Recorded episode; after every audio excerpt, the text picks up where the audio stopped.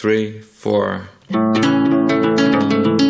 La Cultureta, Rubén Amón.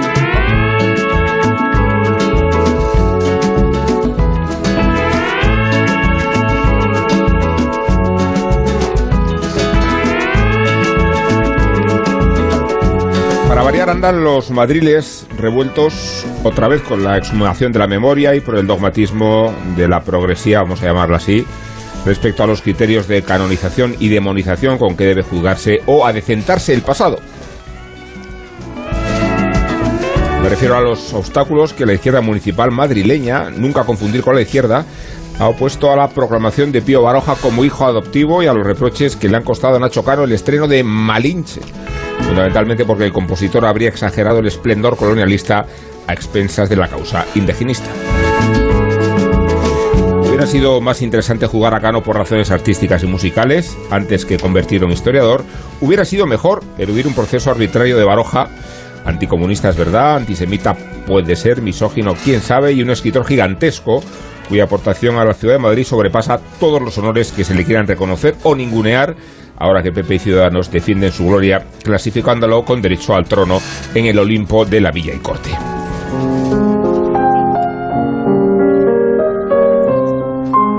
Cuesta trabajo comprender la literatura de Baroja fuera de su vinculación a la capital, donde residió tantos años y donde fue describiendo y viviendo una lectura polifacética.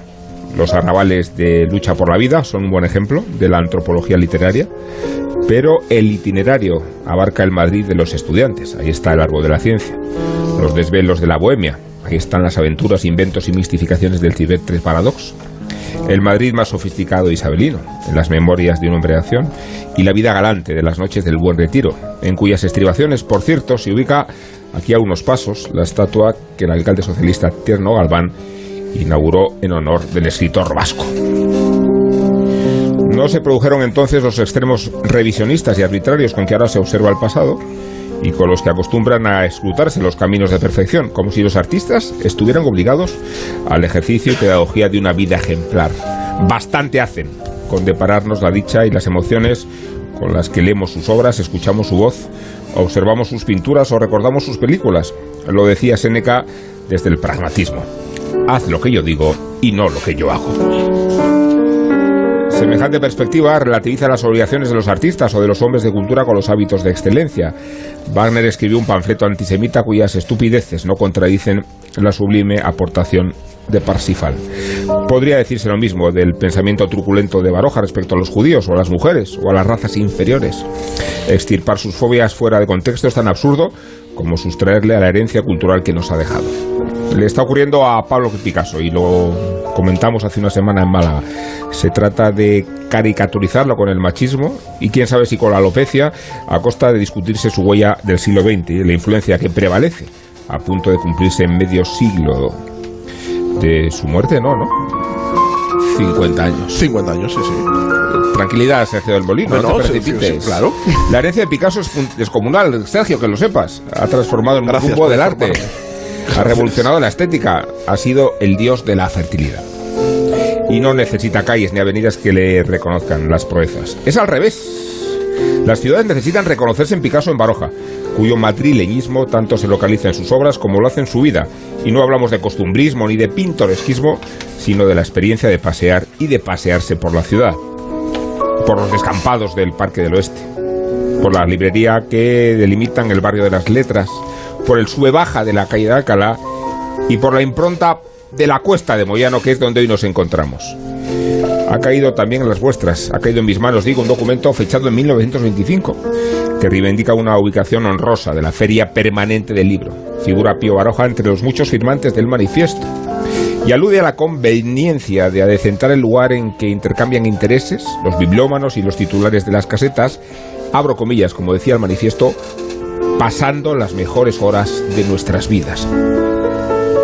Era el embrión de la cuesta de Moyano, donde hoy nos encontramos, donde hoy nos alojan, donde hoy nos han invitado, y era también la expectativa que supondría adquirir una cierta dignidad en la vida cultural madrileña, de tal manera que Pío Baroja no era un mero escritor afincado en Madrid, sino un activista que pone en ridículo a quienes quieren condenarlo sin haberse tomado la molestia de leerlo.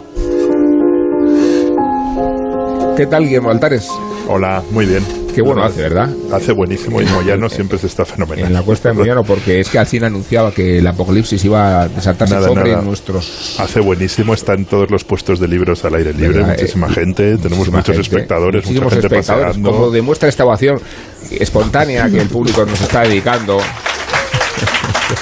Y nos tratan a cuerpo de rey, tenemos un pisco labis permanente. Productos de primera calidad, productos de Gominolas. primera calidad. dulces y gominolas. Esto es la forma con la que Gominolas y populismo. Rosa Belmonta se presenta. Rosa Belmonte, ¿qué tal? ¿Cómo Hola, estás? muy bien, muy bien. Gominolas. Estoy aquí encantada al sol. La verdad es que estoy al sol. Eh, sí, los viernes al muy sol. bien. ¿Qué tal, Isabel Vázquez? ¿Cómo estás? Muy buenas tardes, Rubén Amor. Muy buenas tardes a todos. Rubén Amor has dicho. Rubén amor. Amor. Amor. Amor. Amor, has dicho. Eh, ¿Qué tal, Sergio del Molino? Que Te presentó, que tú te habías ya introducido por ti mismo. No, no, no me había introducido, había respondido a una pregunta que me habías hecho con la ¿Cuál era la pregunta? Eh, ¿La recuerdas? Tenías, tenías dudas acerca de, de cuántos años hacía que 50 se había muerto Picasso. Voy a subir mi retorno para escucharme más yo mismo. Por para- favor, sí, claro. Sí, Y bájanos Más a los si cabe, Y si a los cabe. demás. Bájanos a No, los ahora demás. me-. ¿Te imaginas que solo se debe escuchar a mí? Voy a subir un poco más el retorno. El Sería, que- sería la cultureta soñada por Rubén Amor.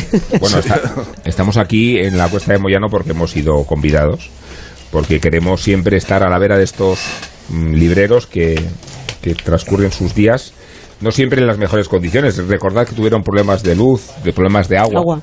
que tienen problemas de vandalismo porque algunos sujetos entienden que los bienes de interés cultural están para destrozarlos. Fijaos la polémica que ha adquirido la iniciativa de pegarse con las manos a los cuadros de los museos. Y bueno, porque somos muy de la cuesta, ¿no? Eh, creo que todos transitáis por aquí siempre que podéis, ¿verdad? Yo transito du- durante la pandemia cuando teletrabajaba casi todos los días. Iba a Cabrera Retiro y pasaba por la cuesta. Y ahora por lo menos una vez a la semana paso por la cuesta, me paro, miro. Sí, la verdad es que es, no sé, no, es difícil decir que tienes un lugar favorito en Madrid, pero seguramente el paseo desde el centro, subir por la cuesta e ir al retiro, o al revés, venir del retiro y bajar por la cuesta, yo creo que es mi, mi paseo favorito de Es más Madrid. agradecido bajarla que subirla. Sí, sí. Bueno, pero también cuenta como un día menos de gimnasio, si te pones, o sea, haces un 3 por 1 ¿sabes? Te aireas, coges unos cuantos líbricos y haces... haces ¿Habéis comprado algo? Yo sí. ¿Qué has comprado, Rosa? ¿Qué has comprado? ¿Qué has comprado? que parece que es la intención del, la- del No, eh, comentario. bueno, he comprado menos de lo que querría porque no me cabe en mi casa, ¿no? Pero eh, me he comprado dos libros así pequeñitos. Eh, eh, he comprado Ar- Arquitectos de Oriol Boigas y he comprado un clásico de la literatura española que es Locos Egregios de Fernando Vallejo Nájera. Ahora seguramente no se Yo podría llamar loco a alguien, no sé. Yo No, Bueno, de, de. Vallejo Nájera hay un montón de cosas que no se podrían hacer, probablemente. en general, Igual lo de llamar locos es lo de menos. Hablando, hablando de biografías poco reciclables, Efectivamente. eh, la de Vallejo Nájera está ahí. Es Fíjate, nos han puesto en, en la caseta 22 donde estamos eh, nuestras amigas de, de- de la asociación Soy de la Soy de la Cuesta. Cuesta, nos, sí. nos han hecho un altar, Un una- altarcico. un altarcito cultureta donde están, por Sí. supuesto, las, las obras escogidas culturetas como el fi- le, le- Le Fin de la Fête de, de Ribert Amont. Eh, y un- está y un- y un de, clic de Goethe. de Guillaume Altar, eh, eh, so- sobre nosotras sobre nada de Rosa Belmonte, pues un, un tal González de, de- de un tal del Molino, y luego hay algunas rarezas como Rabia de Stephen King, que es un libro, me dicen que carísimo porque es un descatalogado inencontrable, una primera edición de la Guerra Civil Española de, de Hugh Thomas, que también es muy Pero es que la cuesta bien, es, o sea, infa- es no, maravilloso. o sea, la, la cuesta es Tenemos infalible. aquí- A mí me pasa una cosa con, como sabéis, yo tengo una memoria prodigiosa que puedo contar la misma anécdota ocho veces y hablar de la misma película. Entonces, el, el otro día me, me- me- me pasó que quería mirar una cosa del libro de Jan Morris de España y, y- y se me olvidó que lo tenía. Entonces me pongo a buscarlo en Amazon y tenía un precio absolutamente dis- disparatado o en, o, en, o en Iberlibro, no me acuerdo, tenía de segunda mano un precio ¿cuándo ha sido un disparatado. eso, y, Guillermo, y- y entonces dije... También te no, digo que en Iberlibro me- hace refresco y del primero al último el precio no, no, era, a- había tres y a precios disparatados. Y dije, va, Mo- Moyan es infalible, seguro que la tienen. Y, pero antes de eso dije, espera que ese libro me suena. Y efectivamente lo, lo tenía en mi casa. Y, y hoy, al, al, al, al venir hacia aquí, me he encontrado que en la caseta al lado lo tienen tranquilamente. Y O sea que estado a punto de comprarlo. Y está a punto de comprarlo otra vez. So- Solo porque. Lo que tienes que ya hacer es venderlo puesto. directamente, Sí, Guillermo. sí. Pero sí, sí, es infalible. Al final, to- cualquier libro que busques, lo que sea, emerge por aquí. Si no preguntas a los libreros, te lo consiguen, te mandan Mira, otra es- caseta. al está final, ahí, está. la- las que tienen que servir de Alfonso Paso y luego como la otra vez que estuvimos una pequeña casete que es Murcia canta y entonces se ven dos Murcia canta, es maravilloso, bailando la- eh, bailando la jota. Será Bueno, chi- la chipirrín, será Sí, chipirrín. tienen por ahí un, una, un lutero de Playmobil, que Una me col- encanta. una Un colección Napoleón de la y y codorniz. Muchos nazis, muchos nazis. No, Sí. no, estupendo, un yo Claudio. Sí, o sí, sea, sí, todo sí. un- Tienen el librito del camino también, Sergio. Lo que pasa es Sí. que está tumbado y no se ve. Sí, y, está el Playmobil de Goethe y de Federico el Grande, sí. no maravilla. Y, la, y el bote de la Acuestación Popular de Elena Fortuna, De Elena ¿eh? Fortuna, ¿eh? sí. que son muy importantes. Sí. En tu caso, Sergio, concurren dos activismos. Eres miembro como nosotros de Soy de la Cuesta de la asociación. De hecho, nuestra presencia creo que le ha dado a la propia asociación un empuje y un sentido cosmopolita que la caracteriza más que nunca. Lanzaos. Pero tú eres de los que suscribieron la iniciativa de Barogiana, ¿no? Sí, Eh, para que renombraran Sí, hijo hijo adoptivo. adoptivo. Entró en una controversia que imagino que también te sorprendió, ¿no? Cuando la izquierda dijo, las "Eh, pero. ¿qué estamos diciendo? Me sorprende a medias, porque ya Ah, creo claro, que- claro porque que no. estas cosas ya se ven venir. Eh, y y me, la verdad que me produce bastante tristeza. Que Puedo ser cultura disidente luego, ¿no? Otra vez. ¿cómo? Sí, sí, sí. sí, o luego sea, tú estás en, templar estás en contra de Baroja. Tú estás No, en contra, también está en contra de Baroja. De hecho, está nos en ha contra dicho de que- todo. No, no estoy en contra de. Baroja. Estoy a favor de que se abra ese debate. Ah, yo de que le hagan hijo activo, ¿eh? pero que se abre el debate. Hasta que tampoco sea. Pero vamos a le ver, pues ponemos no, una estatua, era antisemita, no sé qué, no sé cuántos. Y Bueno, está. Pero bueno, era estoy a favor de que estoy a favor de que se le ponga la, estatua y del debate. Maticemos de los Vale, vamos a, vamos, a ver. Tuvo un momento un poco nazi. que tuvieran que ser buenas personas los escritores. Rosa, espera, Lo- acabo lo- de decir lo- que lo que tenemos el que- debate y se añade Rosa. Echa- échale de la caseta. No, de verdad voy a tomar medidas disciplinarias. Échale de la caseta, pero eso no puede ser. Voy a subir No, un poco o sea, más yo el volumen. Primero ya el, de- el debate ya sería cuestionar que realmente esa- eso que se dice de Baroja Sí, sí, sea sí. del todo cierto, porque yo creo no es el Baroja que yo conozco como, como lector y que y que eh, y que haya un intento o, o que haya una eh, un- una tentativa de considerar a Baroja como eh, patrimonio casi de derechas, a mí me parece tremendo. Sí. Yo firmé con mucho gusto, además, para, para eh, cosa que yo no suelo firmar. Yo no, yo no suelo firmar ni manifiestos Sí. ni nada de lo que me dan. Yo lo que firmo lo firmo con mi nombre y, y firmo mis y hablo siempre en mi nombre. Nunca me adhiero a cosas Muchísimas colectivas. dedicatorias pero últimamente, Sergio, ¿verdad? muchísimas, por suerte, pero también en mi nombre y no en nombre de otros. No, no, Sí, no firmo los es. libros de los demás. Eh, tampoco. Como decía Brassens, más de, más de dos somos una banda de gilipollas. Totalmente. Entonces, pero en este caso firmé y firmé sin ninguna duda y, co- y demás, porque yo creo que es importante que, que, que- que haya un consenso claro, que no haya una patrimonialización ni una exclusión, que, que no haya un señalamiento de Baroja es un Baroja es un escritor eh, que está en eh, que es para que lo apropiemos todos, está en la tradición Sí. española, por supuesto forma parte indisociable de la identidad de Madrid, no se entiende buena parte de Madrid sin la obra de Baroja Sí. y es in- es, eh, eh, es incuestionable. Quiero decir, no, no se, hay pocos nombramientos de hijo predilecto tan, eh, eh, tan claros, tan diáfanos, tan transversales como Pío Baroja. Y me parece que es eh, parte de, de- de un debate eh, viciado, enfermizo y profundamente ignorante lo que se está haciendo con, con esto. ¿no? Y Sí. entonces yo firmé con muchísimo gusto. Pero Y él el mayor problema, sí, pero por, sobre todo porque a él también le pasa en vida. O sea, el pro- uno de los grandes problemas que tiene Baroja es la intentar eh, asimilarle de un, de un lado o en otro, fundamentalmente Pero en el Baroja- momento de Baroja la... no milita nunca. Efectivamente, en y la ningún libertad sitio. en ningún sitio ningún y en sitio. gran Bueno, sí, medida. perdón, milita unos meses en el partido de Lerroux Sí, es verdad, en el y, Raital. y va- sí. y hasta que va a un meeting Sí. y le echan. Sí. Dice, o, o va- ve el meeting, ve que aquello es horrible y ya dice, no, esto no es para mí, qué, qué rollo militar. Pero ese intento, Y de, no milita pero ese intento de maquillarlo ha, estado presente, eh, que recuerdo, eh, eh, Trapiello lo destaca en, en varias ocasiones y en, en varios artículos, como en, la, la obra esta perdida de ayer y hoy, está siempre intentando esconderse por lo que supone de incómoda en un momento determinado durante, la, durante Franco y posteriormente eh, cuando se recupera eh, para, para, para intentar también esconder esa parte que tiene que ver con, con el antisemitismo o con la interpretación contemporánea de, de la figura de Baroja.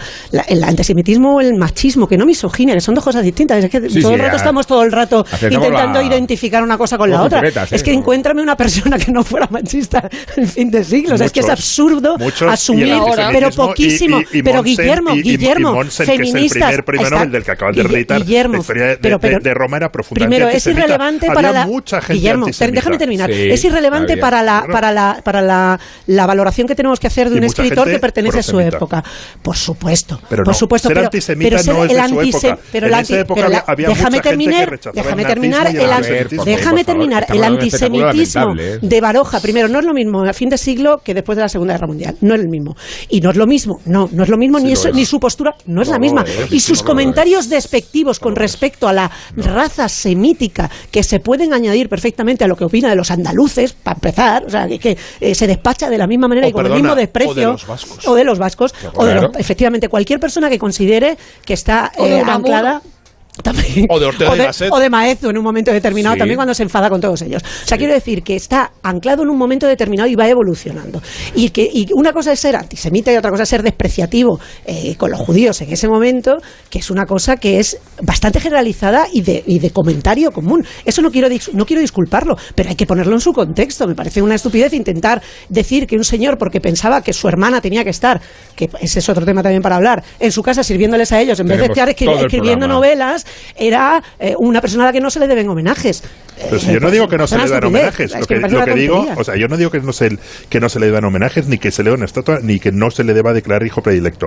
Lo que se digo es que también es importante abrir esos Por debates. supuesto. Y que también es importante decir que no todo el mundo en los entornos del nazismo era antisemita, porque Pero hay mucha que- gente que no era antisemita y que incluso repugnaba el, el antisemitismo. Theodor Monsen, del que Turner acaba de reeditar la magnífica historia de Roma y que creo que es el primer premio Nobel, eh, consideraba el antisemitismo repugnante y mucha gente considera el, el antisemitismo repugnante. Entonces a mí lo que sí me parece interesante es con esos personajes tan complejos y con tantas aristas, o sea, no digo que no se le ponga estatua, ni, ni, ni que no se le declare honor, ni que no se le lea. Lo que sí me parece interesante es que se abra ese debate y que se discuta sobre eso y que se eso investigue sobre eso y que se y que se sepa eso porque forma parte de la persona y de nuevo no, no digo que los grandes escritores si me encanta si me encanta Serín. Pero es que, que es casi un tópico decir hay, hay muchos grandes escritores que pueden ser tipos repugnantes y me seguirán interesando Sí, claro. pero lo que tampoco es que Pero también- lo, lo Pero que tampoco tampoco es que creo hay que sea el decir caso de pero es que Baroja. No es que no un antisemita. hablar Rosa Pero es que no Belmonte. es un poco nazi, fue, admiraba la Alemania de. Hitler y escribió sobre eso. A hablar. Rosa Belmonte. Vamos a ver. Pero es que parece que vamos, vayamos a descubrir a, a- a Pío Baroja a- Sí. ahora que tiene un, no- un, un libro que se llama Sí. Comunista Judío y de Marralea. Sí. O sea, eh, a- del que del que Jiménez Caballero, el mismísimo Jiménez Caballero, hace el prólogo laudatorio Sí. y encima en el propio prólogo que Baroja autoriza pone Pío Baroja es un precursor del fascismo. Su literatura va a resultar muy beneficiosa en la Nueva España. O sea, que el propio Baroja, que, que era una persona que criticaba a los demás y hablaba mal de los demás, decía, es normal que hablen mal de mí. Y entonces, esta, esta discusión la entendería perfectamente, Perfectamente. que quisieran ponerle la estatua, hacerle hijo adoptivo o, o- o- o tirarle huevos como a Carlos y Camila. O sea, eh, eh, eh, es, entendería le- todo. le- que cuando le presentaron a Galdós dijo, es, eh, Ramiro Maestro dice, este señor es Pío Baroja, hombre atravesado que habla mal de todo el mundo y también de usted. Sí, dice, yo me quedé. Sí. No, no, y además es, es un hombre políticamente muy voluble, muy voluble Y muy iconoclasta, ¿no? muy- y muy inconsistente en general. Realmente Sí, no, sí, no tiene. Es difícil seguirle la pista y es difícil además encontrar una.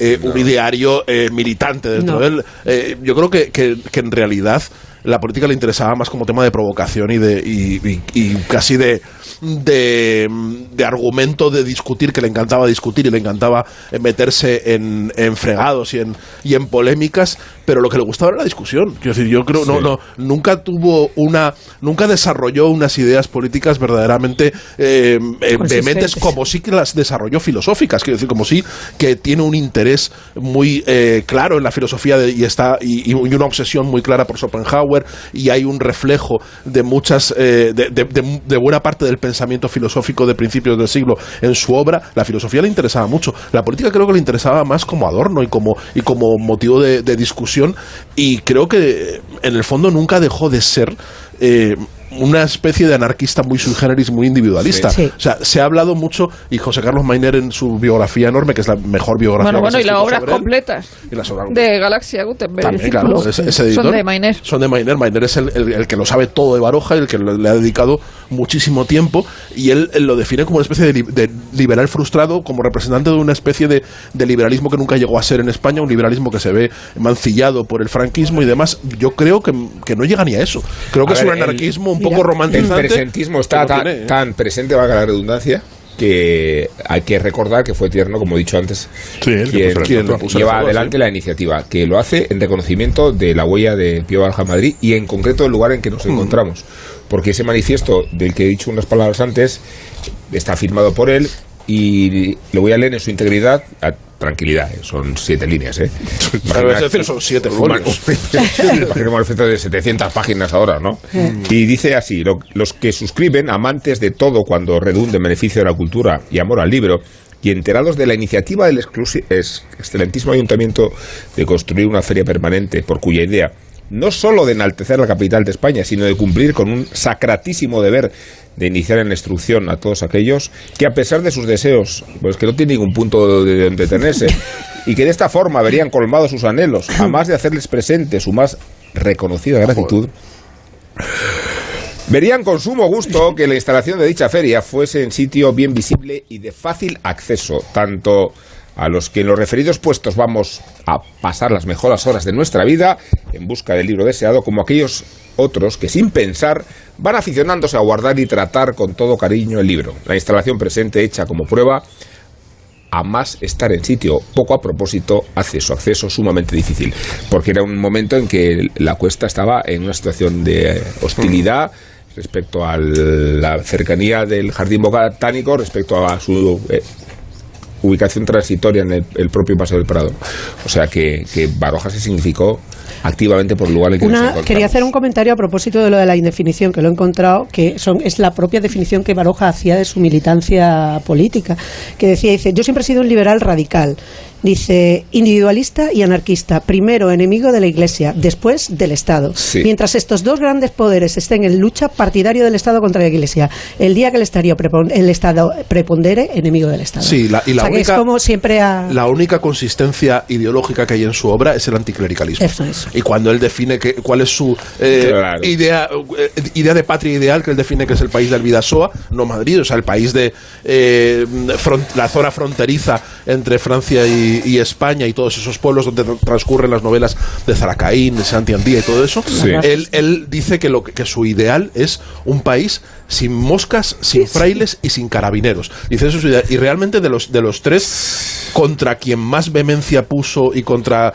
eh, y contra quien siempre Claro. estuvo eh, más, eh, eh, Enfrentado. más enfrentado fueron los frailes. Pero es que la- pero eso le convierte en el anarquista definitivo, porque la. España que él vive es una España en la que la Iglesia todo lo todo lo ocupa, Y todo ocupa lo desde demás- la educación hasta es decir, todo lo demás es coquetería y cosa transitoria. de hecho, es- realmente porque eh, él, él nunca en una en una época ultra ideologizada y ultra militante, él participa en la política de una forma muy esquinada, como polemista ocasional, como comentarista, como alguien que tal, pero realmente no es un tipo como Antonio Machado, no es un tipo como como como el resto, como un, como un amuno, no es alguien que aspire a ser presidente de la República, no es alguien que, que, que luche mm, vehementemente por un proyecto político. Él está escribiendo en sus cosas Es y escribe ocurrencias de las cosas, lo, lo que Es sale que este perfil que tú has definido, eh, en realidad lo que tendría que complicarle la proposición es a las fuerzas conservadoras, ¿no? Total. O, o sea, no digamos a la rancia del PP, eh, valga la redundancia, eh,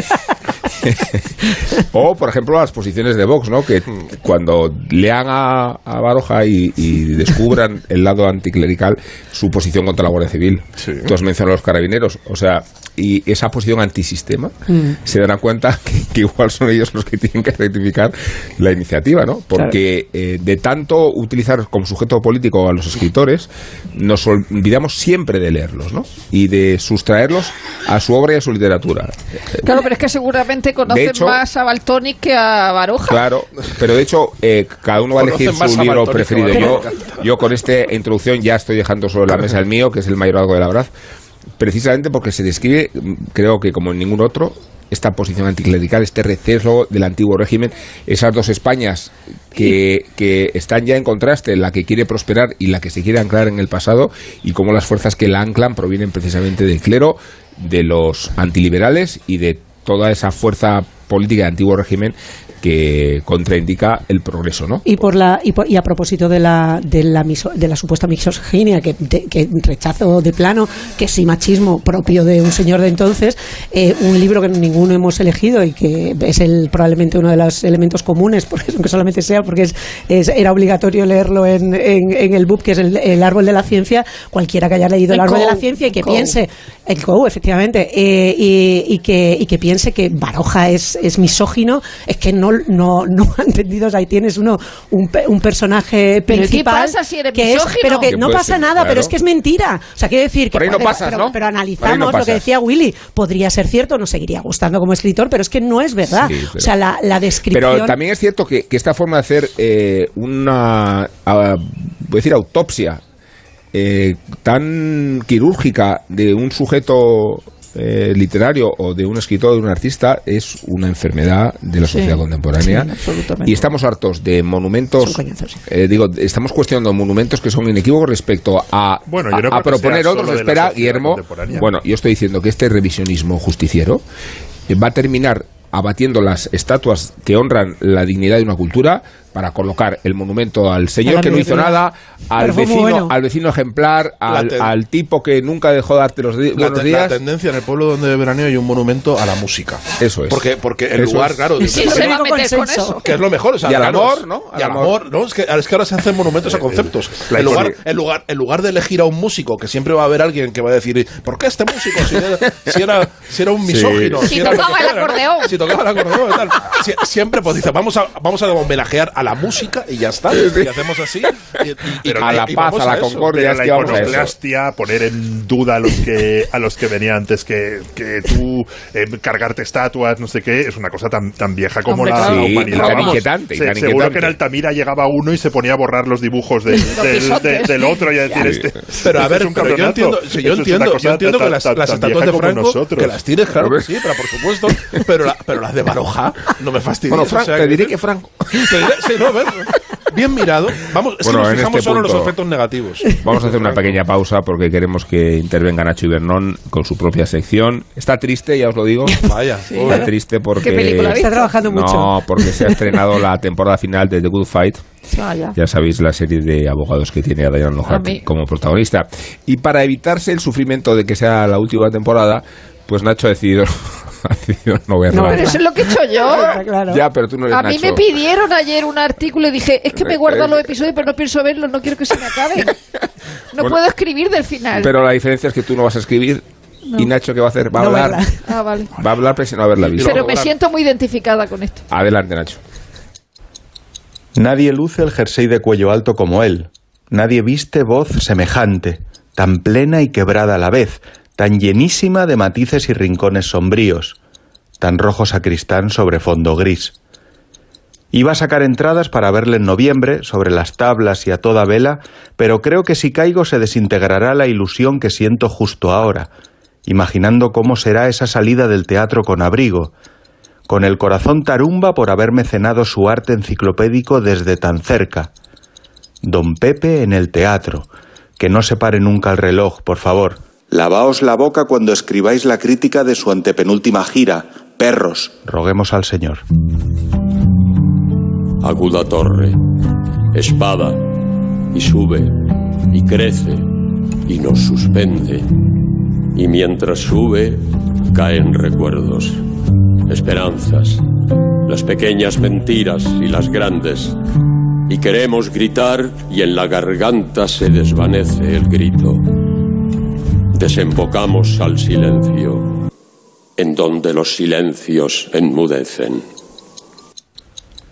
La nariz respingona de Diane Lockhart es un tobogán juguetón por el que se desliza el futuro del Partido Demócrata, el atribulado desenlace profesional de la abogada más brillante de la televisión y sobre todo las crisis existenciales y muy contemporáneas de una mujer perdida en un bosque de psicotropia por el que asoman rebeliones callejeras, cameos ilustres, bufetes con aroma Black Lives Matter y macizorros cincuentones canosos a los que besar. Se acaba The Good Fight. Se acaba el tiempo en el que fuimos felices. Yo me he reservado el último episodio para el fin de semana, pero no quiero que termine. No quiero verlo, ni analizarlo, ni criticarlo, porque cuando termine me habré bebido toda la enorme expectativa que siento ahora. Dios.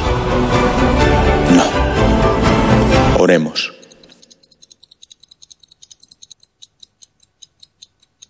Contra todo pronóstico, contra los marichalazos leves y los no tanto, contra las caídas y los terremotos sentimentales, contra sí mismo muy, muy a menudo.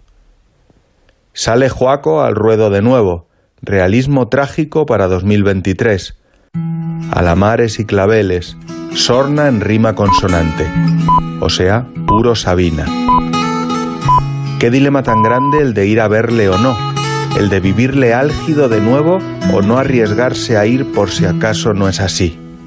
Lo primero que quise Menudo ícono, fue como dicen al otro lado del charco, lejos. donde le quieren tanto al flaco. en el álbum de cromos de la resignación. Este crítico no sabe qué hacer. Pegábamos los niños Ustedes verán. que odiaban los espejos, guantes de Rita Hayworth, calles de Nueva A los que lo hacéis porque os cae bien el vendedor. ¿Qué pasa, Manuel? O porque sabéis que estás echando una mano. O porque le ha tocado a tu amiga. Y si le ha tocado a tu amiga, ¿por qué no te va a tocar a ti? A ver. A todos los que jugáis a la 11, ¡Bien jugado! porque hacéis que miles de personas con discapacidad sean capaces de todo. A todos los que jugáis a la 11, bien jugado. Juega responsablemente y solo si eres mayor de edad. La marea solidaria de Ponle Freno vuelve a las calles de Madrid.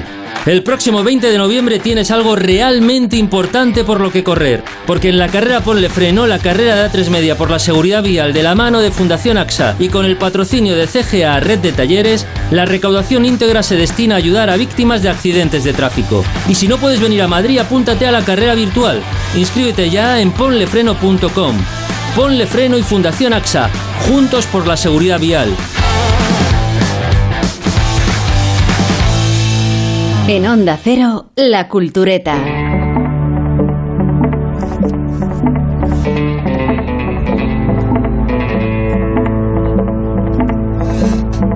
Los lectores de Pío Baroja pueden acercarse a la ciudad de Madrid como los de Dickens, a la ciudad de Londres. De hecho, el escritor vasco viajó allí, a Londres, en 1905, para conocer los lugares de su admirado escritor inglés. En Londres conoció a los chiquillos sucios y hambrientos, a los alcohólicos, las prostitutas y las grandes barriadas de obreros hacinados. Baroja viajó a Londres para pasear y mirar sin pretensiones, más interesado por la ciudad dickensiana que por la ciudad misma. De aquella visita resultó La ciudad de la niebla, novela que completa la trilogía de la raza a la que el árbol de la ciencia también pertenece.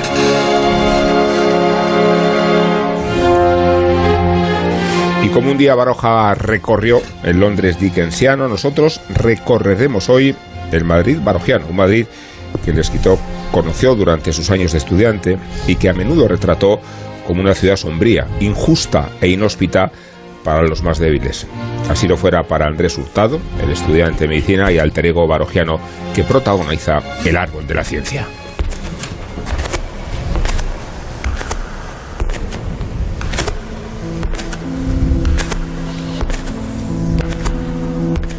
De la mano de Ana Ramírez, nuestra guionista, empezaremos el paseo por aquí cerca, en los pasillos del antiguo Hospital General.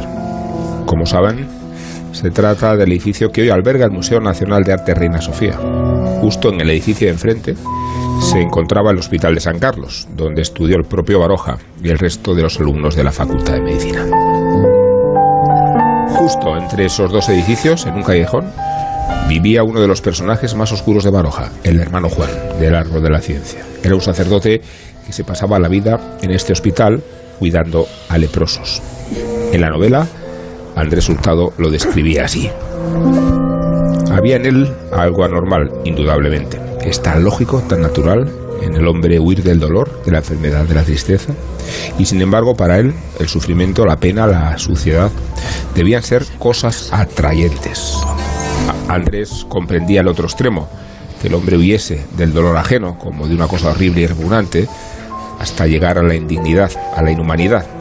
Pero ir a buscar lo sucio, lo triste, deliberadamente, para convivir con ello, le parecía una monstruosidad. Así que cuando veía al hermano, Juan sentía esa impresión repelente de inhibición que se experimenta ante los monstruos.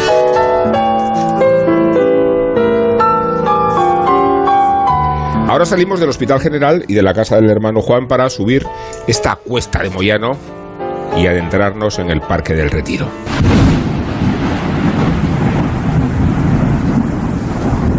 Llueve, el protagonista de La Busca, el adolescente Manuel Alcázar, pasea junto a sus amigos en la primera de las novelas que componen la trilogía La lucha por la vida.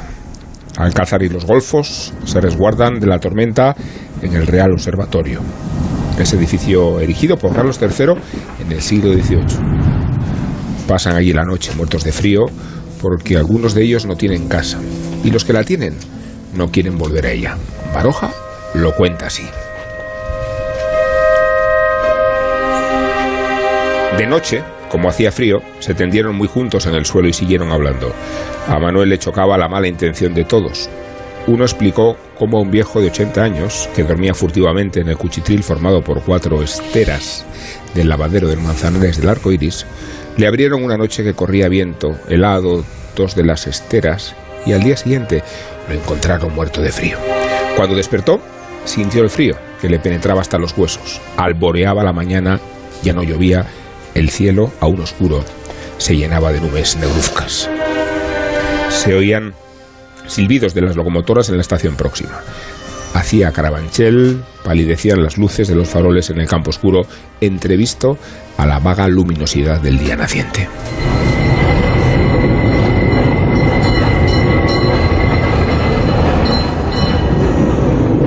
Y del retiro cogemos el antiguo tranvía de la Fuentecilla junto al protagonista de la busca para llegar a la calle de Arganzuela. Ahí atravesamos un antiguo matadero de cedros hasta la plaza del Campillo del Mundo Nuevo, en el rastro madrileño. Nos espera un paisaje confuso y empobrecido donde Manuel Alcázar inicia un viaje al Madrid de los bajos fondos, que se retrata en la novela. Allí hay unos tipos cocinando barquillos en la calle. Escribe Baroja.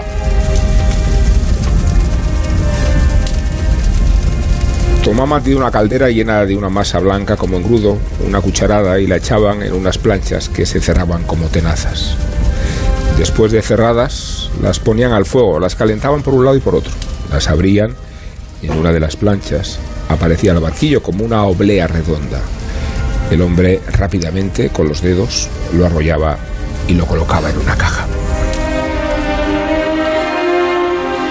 Un Madrid cruel y frío, barogiano y dickensiano es el que cierra nuestro paseo de nuevo aquí. Culturetas en la cuesta de Moyano. Terminamos la ruta frente a este monumento del que venimos antes. Desde el pedestal, Don Pío mira hacia esta feria de libros con las manos sobre su gabán, cerca de la que fue su última casa en la capital. Desde el pedestal, Don Pío mira a este Madrid que prefirió retratar en su crueldad, con una pluma grave y humana que solo pudo ser suya.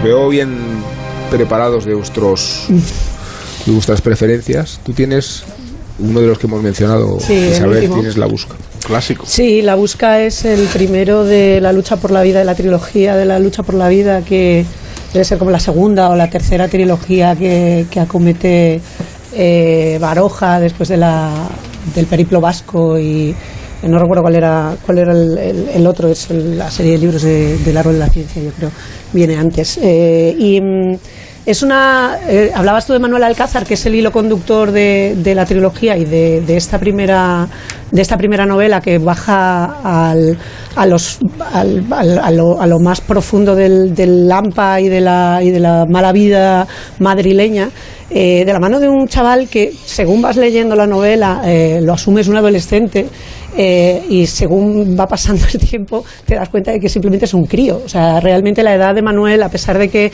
le asumamos unos 15 años, no, no, no pasa de los 10, 11 años cuando empieza y lo termina efectivamente con, con, con 15. Entonces, eso es una, es una certeza que te, que te, que te que, tienes eh, como a la mitad. Y caes en la cuenta de las barbaridades que está viviendo este muchacho y está, y está eh, pasando eh, en ese Madrid sucio, eh, eh, completamente agresivo y, eh, cruel.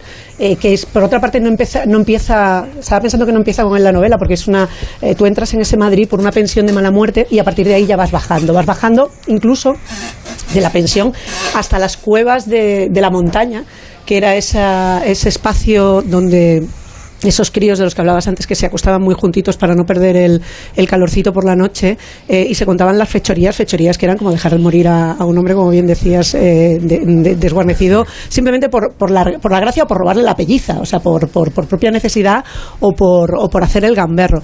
Eh, el periplo de, de, Manuel desde la pensión, desde una pensión grasienta, que es una, o sea, la, la, la- entrada de la pensión es, tú no sabes realmente dónde te estás metiendo y es una pensión en la que hay una serie de personas que cotillean los crímenes de la época, una pensión que es oscura durante el día y que solamente se ilumina por la noche.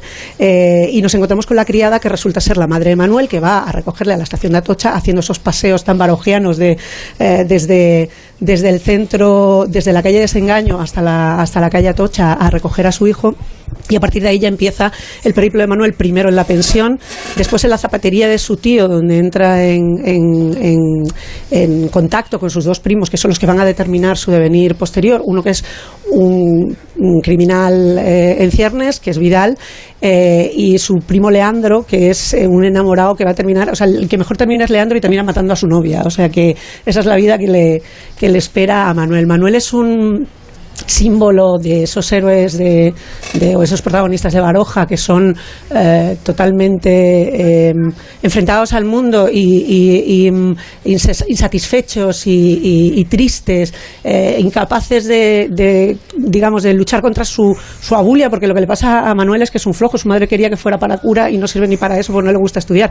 Y al mismo tiempo las, las- los oficios que le van echando encima, primero de zapatero, luego le intentan enganchar con un señor que, que tiene un puesto en el mercado pero ni siquiera le paga, luego le meten de hornero, o sea, de, de- en una taona para que saque el pan por la mañana. Todo eso es tan eh, terriblemente duro en, en- en una, en un cuerpecillo de un crío de 10 años que termina por o ser incomprendido porque lo hace mal, mete la pata y lo echan a patadas, o simplemente eh, se revela por, por, la, por lo que él entiende que es una, es una injusticia que no se le den más, más oportunidades. Pues esa eso digamos termina dando, dando bandazos hasta que acaba con su primo Vidal y con el Bizco, que es otro maleante, eh, mm, dando tumbos por, por los bajos fondos de Madrid, intentando ser chulos de prostitutas eh, que hacen comentarios como que yo ahora tengo 17, llevo en esto 8 años, dice, y me iba mucho mejor cuando era, cuando era más pequeña, dice, porque cobraba más. O esos son el tipo de experiencias que tiene, que tiene Manuel. Y no sirve ni para chulo, que es lo que le pasa al pobre muchacho, que es que incluso en eso fracasa, porque antes que hablábamos de la, de la actitud que tiene Baroja con respecto a la crueldad y la brutalidad con la que se trata a las mujeres, y sobre todo las, las prostitutas de bajos fondos en esa época, él se horroriza, el protagonista se horroriza de las palizas, de los maltratos, de, de simplemente el que, el que no, no entiendan que hay que tener eh, una consideración por la otra persona independientemente de que, de que sean hombres y mujeres, pero particularmente con las mujeres y con la, con la delicadeza y la vulnerabilidad que se- en la que se encuentran expuestas en la calle. Eh, y al mismo tiempo también eh, muestra a esas mujeres rudas que, que son capaces de darle sopa con ondas de, de de vida y lecciones de vida a este pobre, a este pobre chaval. Hay, eh, digamos, personajes para, para poder estar todo el día, el tío Patas, que es el señor del mercado, que se casa con, de cincu- con 50 años con una chica de 20, y, eh, su, mujer se enrolla con su hijo, se traen a su cuñada del pueblo y él se enrolla con su cuñada y así viven los cuatro, felices los cuatro, eh, conviviendo en la casa, llevando todos los días las hortalizas al mercado. Eh, el hornero alemán que leía, a Willy le encantará este detalle de las ilusiones perdidas, todos los días solo leía poesía alemana y las ilusiones perdidas. Hay un montón de personajes alucinantes con los que podría estar desgranando horas y horas. En, en la busca seguramente sea el, el- uno de los libros, uno de los momentos eh, con los cuales, se- en los cuales se mide con su bestia negra, con, con Galdós, a través de Dickens. Es que es un, Arace- es un. Gabriel eh, un Gabrielillo eh, más siniestro, si Sí, quieres, ¿no? bueno, en realidad donde, donde, donde se mide más, eh, más explícitamente es en, en las memorias de un hombre de acción, donde Sí. hace sus propios episodios nacionales, superando y haciendo una, en fin, haciendo otra, otra su- su- superando en cuanto a ambición narrativa a, a Galdós, eh, pero aquí eh, se mide con el Galdós madrileño, quiero decir, Sí. realmente le está disputando, eh, el- disputando el trono de narrador de Madrid eh, en novelas como, como Misericordia y Sí, como, es lo que iba a decir, verdad que es- pero, pero, mucho. pero, con pero intenta competir con él y, y, eh, y creo que compite explícitamente porque el desprecio que Baroja sentía hacia Galdós eh, solo podía ser fruto de una admiración y de una envidia enormes y creo que, la, que, que lo, que lo tenía y, intenta eh, intenta derrotarle por el lado de la cochambre. Es decir por decir bueno dice, tú has retratado un Madrid chungo te vas a enterar de lo que De lo es ahora de verdad. O sea, tú vas yo sí que voy a ver el Madrid chungo de verdad. Y entonces creo que hay una competición por a ver quién la, quién la hace más gorda ¿no? De- de- es una cosa maravillosa. Hay una cosa que es como el colmo ya de, de- en, el- en el- la última parte, la novela tiene tres partes, pues en la última parte, que es la, la si quieres, la, la más tierna, podríamos decir, o por lo menos un alivio después de tanta podredumbre, de tanta eh, cochambre y de tanto y de tanto tanta cosa mierder, eh, que es cuando, cuando se engancha con el trapero, que es una persona que se apiada de él porque lo ve durmiendo en la calle.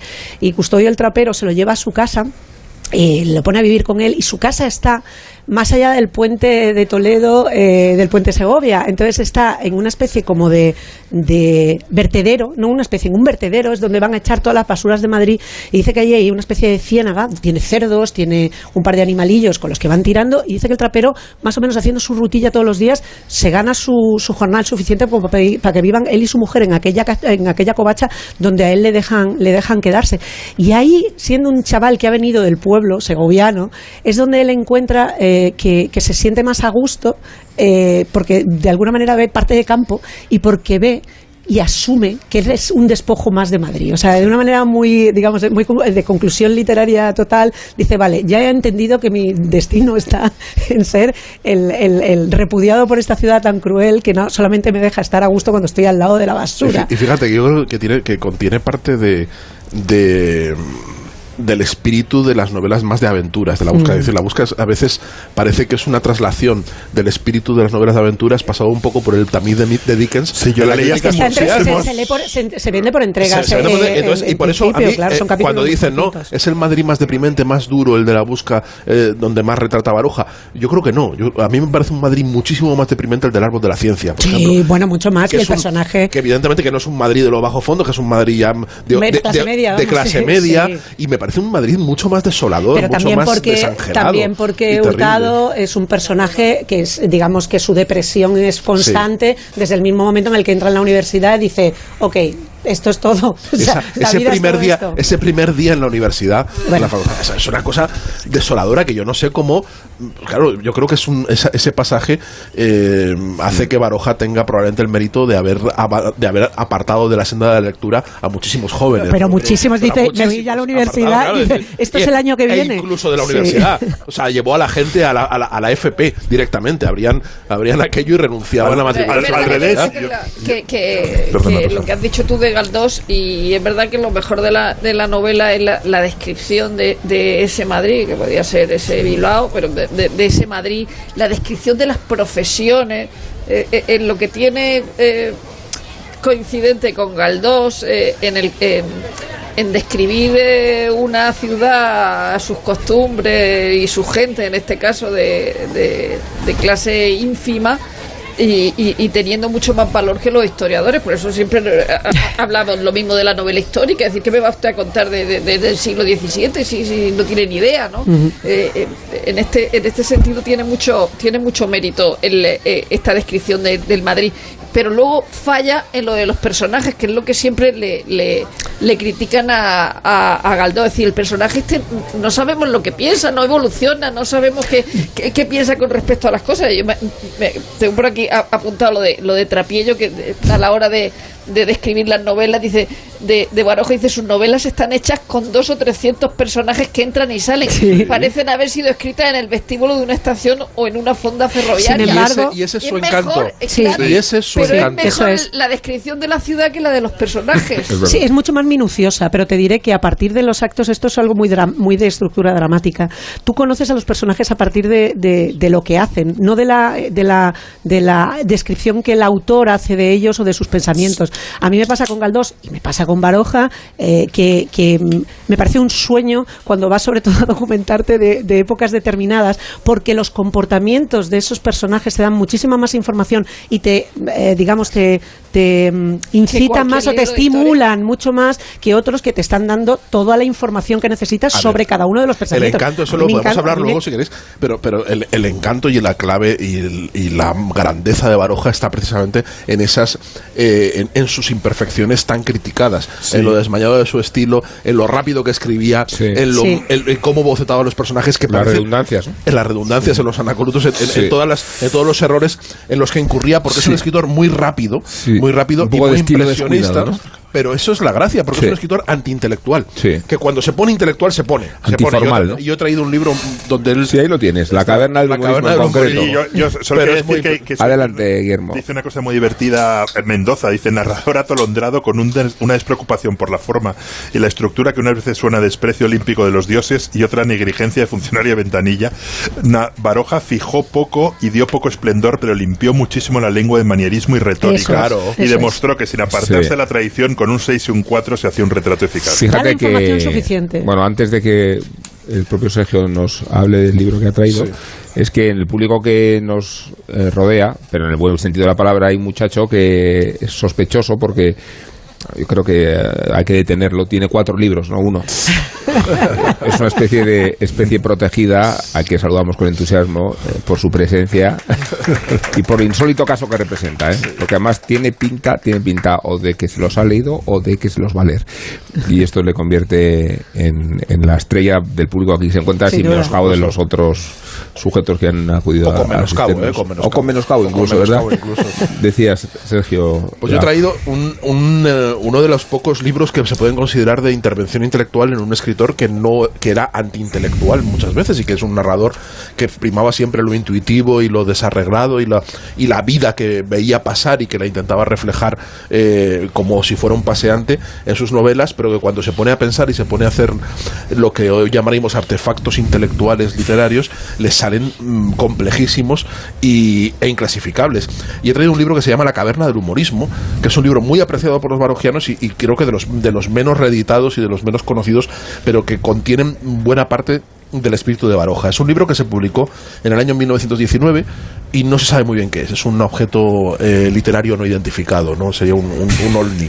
Eh, el, es, es- el libro cuenta, en realidad es como una especie de obra de teatro y un ensayo o una narración cuenta eh, la- la- el viaje de- del profesor eh, Gezurtegui de la Universidad Imaginaria de Lezo, la, de Universidad de Lezo del País Vasco, eh, que va a la, a la cueva de Humor Point en, el, Reino Unido, donde eh, suceden unas cosas extraordinarias, eh, entre ellas la escenificación de qué es el humorismo, qué es el humor y, y y cómo se puede entender el humor. ¿no? Y dentro del- de, esa cueva ocurren fenómenos paranormales como escenificaciones de las grandes novelas, como una cueva de Platón donde ocurren cosas. Y el señor, el señor, lo leo siempre, tomo Ge- Gezurtegui, porque el señor es alemán, el señor Gezurtegui, que es un eh, académico muy eh, desaliñado, que escribe sus informes en los dorsos de las facturas de los hoteles y va mandando las cosas como, como buenamente quiere, va acompañado de un séquito de, de estudiosos, cada cual más es como,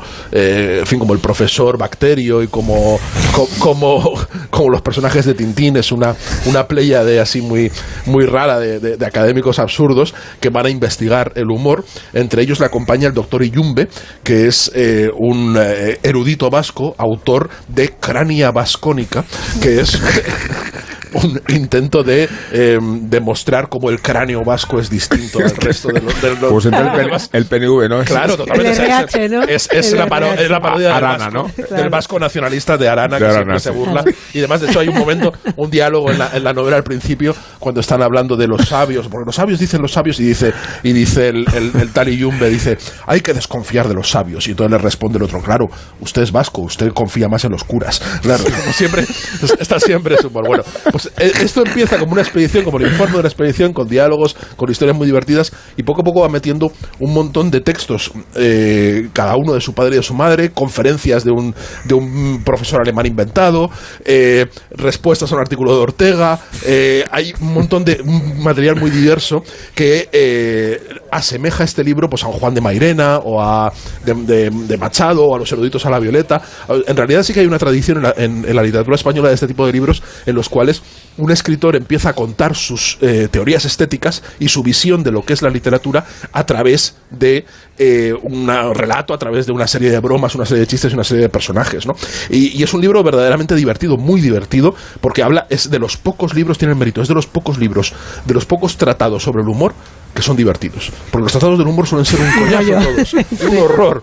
Y este es un tratado del humor muy divertido, muy bien escrito, donde habla de la diferencia entre la retórica y el humor y de lo importante que es el humor y de, y de, y de verdad lo, que diferencia el humor de un cómico eh, y de y, qué, realmente es el humor en la literatura. Entonces tiene eh, pasajes verdaderamente memorables eh, de, de- pensamiento, es decir, de pensamiento maravilloso. Se mete mucho con Ortega y Gasset, a Ortega y Gasset le considera un, un memo, sabéis que tuvo muchas polémicas eh, Baroja con Ortega y Gasset porque le consideraba un vacuo que solo decía idioteces y aquí lo ridiculiza constantemente. Pero dice, por ejemplo, eh, qué es el escritor humanista y, son cosas con las que yo me identifico mucho, que me, me, me- gusta mucho la teoría sobre el escritor desmañado y, el escritor que, que- busca y que intenta comunicarse con el mundo y no eh, intentar imponer una visión o, o ser un plomizo, ¿no?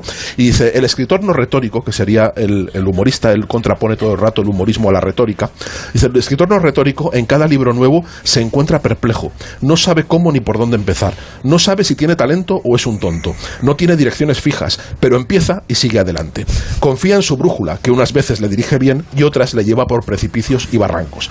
Hay un médico de una célebre comedia que, creo, que cree que vale más morirse siguiendo los preceptos de Hipócrates que salvarse sin seguirlos. Otros pensamos que casi vale más errar andando solo por selvas laberínticas que acertar yendo mal acompañado. De esta clase son los humoristas, los bárbaros, los cazadores del humorismo, los francotiradores de la anarquía y del ideal. Se está definiendo a sí mismo, hay una de- eh, autodefinición de- del tipo de escritor que él aspiraba a ser, que en buena parte yo creo que en buena medida eh, consiguió ser, y hay una teoría humanista mm, verdaderamente eh, admirable y que eh, explica muy bien por qué eh, Pío Baroja mm, sigue mereciendo estatua, estatua, sigue mereciendo ser leído hoy y sigue mereciendo formando parte de nuestro legado, porque es uno de los nuestros, es un tipo que no imparte doctrina, que no viene a convencernos de nada, que viene a acompañarnos, que viene a reírse con nosotros, a reírse de todo y de todos, no de una forma cínica, sino de una forma compasiva. Y creo que en este libro es, es, mm, quien quiera descubrir el pensamiento profundo de Baroja sobre estas cosas lo tiene aquí de una forma divertidísima, hilarante. La caverna del humorismo. Eh, lo publicó en 1919. Sí, tiene mucho mucho de, de crítico literario, lógicamente, y, y luego de, de investigación. Luego hay casos prácticos al final. Eh, eh, pero me gusta cuando destaca especialmente eh, el humorismo, que era lo que se decía entonces, igual que Venceslao Fernández Flores en su tocho, de, de Inglaterra, es decir, de Sí. Shakespeare, Esther, Dickens y Bernard Shaw. Es Sí, decir, esa es reco- su- reconoce que eso es el, el culmen. Y luego también dice que los países que mejor practican el humorismo son España, Inglaterra y Rusia. Y, no le, y no le gusta la sátira. O sea, hay una condena de la sátira. La sátira le parece un intento de. ¿No le gusta la sátira? No, porque cree que la- el, el sat- el satírico es un moralista. Dice, es alguien que está Sí. criticando algo.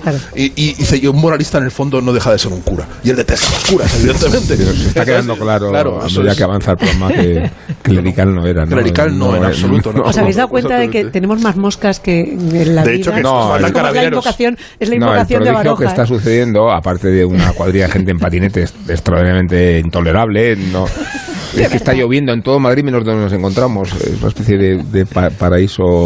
Ahora seguimos con vuestras recomendaciones. Eh, antes vamos a, a mencionar, no la ruta 66, por favor.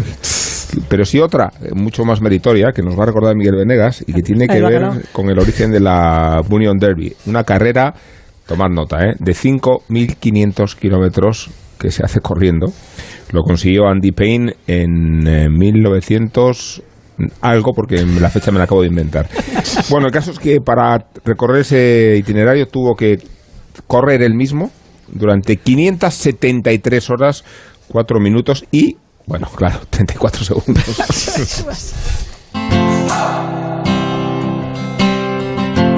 Andy Payne tenía 20 años cuando entró en el Madison Square Garden, aclamado por 20.000 personas. El país caía rendido ante su gesta, 5.500 kilómetros a pie, 573 horas de carrera atravesando 13 estados desde el centro de Los Ángeles hasta Nueva York. La recién inaugurada Ruta 66 al completo. Era 1924 y Payne, un indio cherokee de Oklahoma, se convertía en héroe de una carrera legendaria que sería objeto de libros y documentales llenos de nostalgia americana, la Banyan Derby. 85 días de carrera atravesando de lado a lado un país que es un continente. 196 salieron del kilómetro cero y 55 pudieron terminar. El premio al vencedor fue 25.000 dólares. Eran días de optimismo y emprendimiento. La ruta se había inaugurado el 11 de noviembre de 1926, pero la carretera no era como hoy la imaginamos. Caminos de barro en llanuras eternas, solo 800 millas asfaltadas y muy buenas intenciones. La idea había sido de un empresario de Tulsa que quería unir el mundo rural del medio oeste con la industria de California y de paso convertir la nueva vía en calle principal de su ciudad y sus negocios. La Banyan Derby se repitió en 1929, pero en sentido contrario y con el crack pulsátil a punto de estallar. Fue la segunda y la última vez que se corrió. En los años siguientes, la Ruta 66 se convirtió en una enorme caravana de migración de los pobres campesinos de Oklahoma hacia la costa del Pacífico. Se convirtió en The Mother Road, la carretera madre, y protagonizó una de las novelas que vertebraron la América del New Deal, Las uvas de la ira. Con el impulso del dinero público de los años 30, los camiones de familias migrantes se fueron sustituyendo por viajeros de negocios, aventureros y la generación Beat que la cruzaba como si fuera un paseo. Y así la ruta se fue poblando de talleres y tiendas, bares y moteles, negocios que la convirtieron en la Main Street de los Estados Unidos. De todo aquello, hoy nos queda solo la nostalgia y el negocio, porque en 1985 la carretera desapareció de los papeles. Las autopistas la habían engullido hacía muchos años, pero los nostálgicos de la carretera y sus colores la rescataron. Hoy se puede circular por ella como una actividad turística más. Está señalizada para que te salgas de la autopista en los desvíos más característicos. Puedes parar junto a las señales pintadas sobre el asfalto y fotografiarte tendido en el suelo, sin miedo a ser atropellado porque allí no pasa nadie. Puedes parar a comer en un colorido restaurante con Cadillacs en los tejados y sombreros de cowboy. Puedes comprar recuerdos de la ruta en tiendas de souvenirs en ciudades como Kingsman, Seligman o Williams. Hasta 2014 incluso había un equipo de baloncesto en Tulsa llamado los Sixty Sisters, en honor al trozo de asfalto más famoso de la ciudad. La ruta tiene 3.940 kilómetros, desde la calle Adams de Chicago hasta el muelle de Santa Mónica en Los Ángeles. Hoy cumple 96 años envuelta en mitología, carreras de coches clásicos y cultura pop de todo tipo. Pero ya nadie se atreve a poner a prueba su cuerpo y recorrerla a pie durante tres meses de carrera, de costa a costa de los Estados Unidos.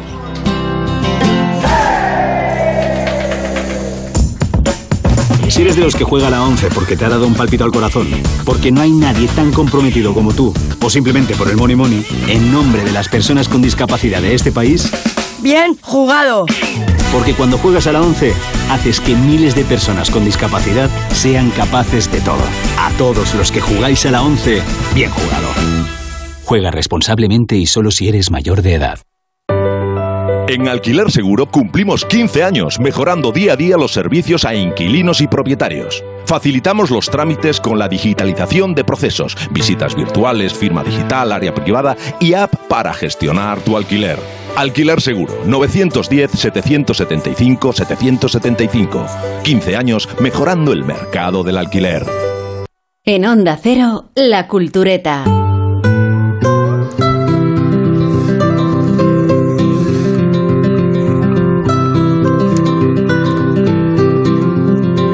Programa no es en directo, hay que reconocerlo. De otra forma, no habría tanta gente con nosotros ni serían en estos momentos de grabación la una y cuarto de la tarde.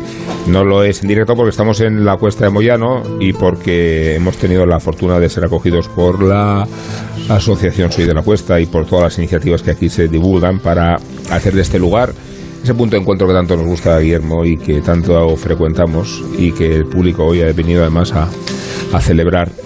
Eh, decía que Rosa del Monte iba a proponernos su lectura, antes de hacerlo, que- quería evocar este momento un poco insólito eh, de Hemingway en el hecho del dolor de, de Baroja.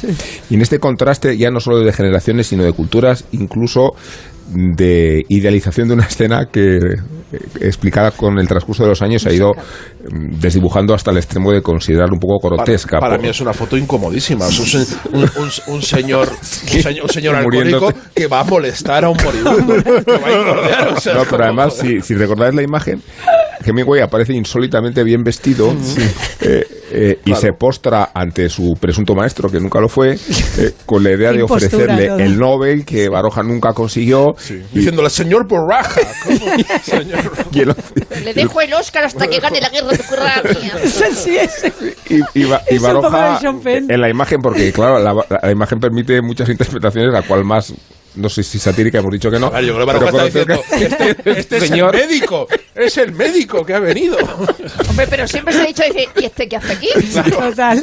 Eso No sabemos si es Decía verdad. Julia Marías eso, Sí. que dice, yo fui al entierro y dice, no mucha gente fue, dice, porque ya como se peleaba con todo el mundo, dice, Sí. y me encuentro allí con Hemingway, dice, pero ¿qué hace aquí? Que fue en el cementerio, fue en el cementerio civil. Sí, en el Sí, cementerio civil porque, Evidentemente. porque Es un- evidentemente. Exacto, o El sea, que- entierro el del cementerio civil. O sea, pero evoquemos ese momento absurdo, ¿no? De ambas biografías, ¿no? Porque Pero tiene que ver con lo que dice Rosa de, de Sean Penn llevándole a Zelensky el Oscar. Es un poco eso, es, es exactamente eso. Aquí Pero me lo devuelves. Me lo devuelves. Te vienes a Malibú cuando acabe la guerra, cuando ganes cuando acabe la guerra te ves a menudo. Venga, tío. Pero le ofrecieron, a Hemingway le ofrecieron eh, a llevar el ataúd. De, en- o sea, le- y, Sí, y él dijo, dice, no, no, no. se- Dice, claro, fue no soy de la altura de los Me lo, demás. me lo traes, me lo traes a Malibu cuando acabe la guerra. Podría haber sido una novela de Hemingway también, te digo. Lo podía haber llevado Hemingway él solo así, ¿no? Cogido, cogido por los brazos. El otro puro. Bueno, Rosa, tus Sí, lecturas no, no- son exactamente una No, novela, ni, no ni elegido, una obra de teatro. No he elegido una novela, eh, he elegido eh, un libro donde se recopilan eh, sus breves biografías, porque lo, importante es que eran breves, de- de- fundamentalmente de escritores, ¿no? Entonces, Caro Reyo, con la edición de, de Francisco Fuster, hizo un librito que se llama Semblanzas, y entonces recoge eh, biografías de gente muy conocida como Ortega, Galdós, Azorín, eh, Valle, Blasco, Unamuno y luego otras de los que ahora son menos conocidos, aunque siguen siendo conocidos, como Bonafú, eh, Salaverría, Alejandro Sagua, eh, eh, Corpus es decir, probablemente pues serán como Joan Budvar, es decir, habrá gente que no sabe quién es Corpus Vargas, pero en general la gente que lee sabe quién es Corpus Bien Vargas, visto. ¿no? Y entonces son semblanzas eh, eh, recogidas de varios sitios, algunas de, publicadas en periódicos americanos y otras de, la- de, las, de las propias obras de, de, de Baroja, de, su, de sus memorias, ¿no? Entonces, de- la verdad es que es un señor que, como él mismo dice, pues, eh, pues lo decía en Juventud Egolatría. Decía, así como lo, yo he dicho lo que me ha dado la gana de los demás escritores y he escrito con acritud y con antipatía acerca de ellos, otros han hablado de mí de parecida manera. Es lógico y natural, más tratándose de un escritor como yo que cree que la simpatía y la antipatía son casi lo esencial en el arte. Y entonces él pues, le da aquí unos meneos a varios. Evidentemente no se los da Azorín. El, el- texto de Azorín está hecho de varios textos. Eh, el, el autor le llama eh, un texto in progress, o sea, como una biografía in progress, porque coge textos de, de- muchas épocas distintas. La, la, la amistad con Azorín era, eh, era prácticamente esa extraña pareja, ¿no? Eh, eh, son personas tan, tan distintas. Y hay una cosa muy graciosa que tiene que ver con el mayorazgo de Labraz. eh, Sí. donde, donde él tenía que entregar el mayorazgo de Labraz, ya, ya se había, se había, se había comprometido a, a- a entregarlo y no, y, no, y no le daban las páginas que tenía, que tenía que entregar. Y entonces le mandó una carta a Zorín, o sea, que era un amigo, de, o sea, de la amistad, ¿eh? Eh, le- que si le podía mandar unas, unas páginas escritas por él, que ya tuviera escritas, que le sirvieran a él para llegar a las páginas. Dice, y, y decía, por ejemplo, a ver si usted tiene algo hecho que me sirva para meter en el libro. Este algo podría tener como título La vida de los hidalgos en el siglo XVII. O podría ser una descripción de un entierro con todos los latines correspondientes. O una descripción de una misa de funerales. Cualquier cosa que tenga un carácter arcaico me sirve. Lo mejor sería una conversación de dos hidalgos, el uno avanzado y el otro reaccionario, hablando de la Constitución. Y Azorín le mandó los te- el texto. Le o sea, usted, es como, ¿no? es como claro, o sea, se hablaron de Sí. usted, se hablaron Siempre, de usted sí. toda la vida. El otro día no sé si viste y en el ABC Cultural, a propósito del documental sobre Bollero, había, había una conversación, una entrevista de, de Oti Rodríguez Marchante y Carlos Bollero. Y entonces eh, Oti cuenta que un día le tuvo que escribir una, un día que estaba día. Bollero mal, le tuvo que escribir una crónica, una crónica a Bollero como si fuera Bollero. Entonces, a Era mí, maravilloso, sí, sí. no, eh, sí, Claro, sí, esto me ha recordado a lo de a lo de Azorín y, y Baroja y en cuanto a, en cuanto a las semblanzas que hace de más allá de Azorín, que Azorín es amigo, con Azorín no se mete no se mete en absoluto, ¿no? Azorín es, eh, eh, eh, ya te digo, eh, se, se conocieron, eh, eh, según dice Baroja, en la puerta de la Biblioteca Nacional y le dijo, oiga, usted es Pío Baroja, y dice, "Eh, yo soy eh, José Martínez Ruiz Azorín, dice, y ya fuimos amigos durante 60 años Sí. durante 60 años. Y luego con el mayorazgo de Labras también tuvo, tuvo un problema porque con Blasco Ibáñez porque habían hecho una, una colección de escritores novelistas del siglo XX y en esa colección estaba el mayorazgo de Labras. Y entonces Blasco dijo que eso era una ridiculez hice una petulancia, dice eso de novelistas del siglo XX, dice yo le dije, dice, dice Baroja, dice yo no veo la petulancia, Balzac, Dickens o Dostoyevsky, por muy extraordinarios que sean, pertenecen al siglo XIX y nosotros, aunque seamos medianos, somos del siglo XX.